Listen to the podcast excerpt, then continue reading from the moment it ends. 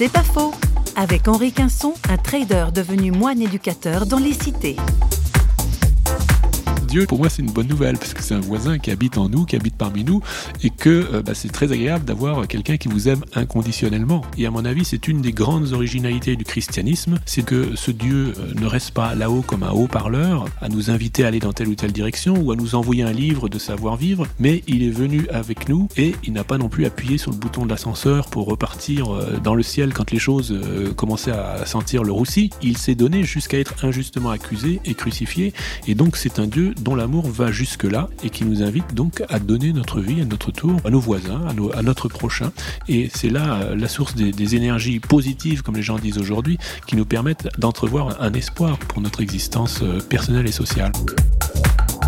C'est pas faux, vous a été proposé par parole.ch.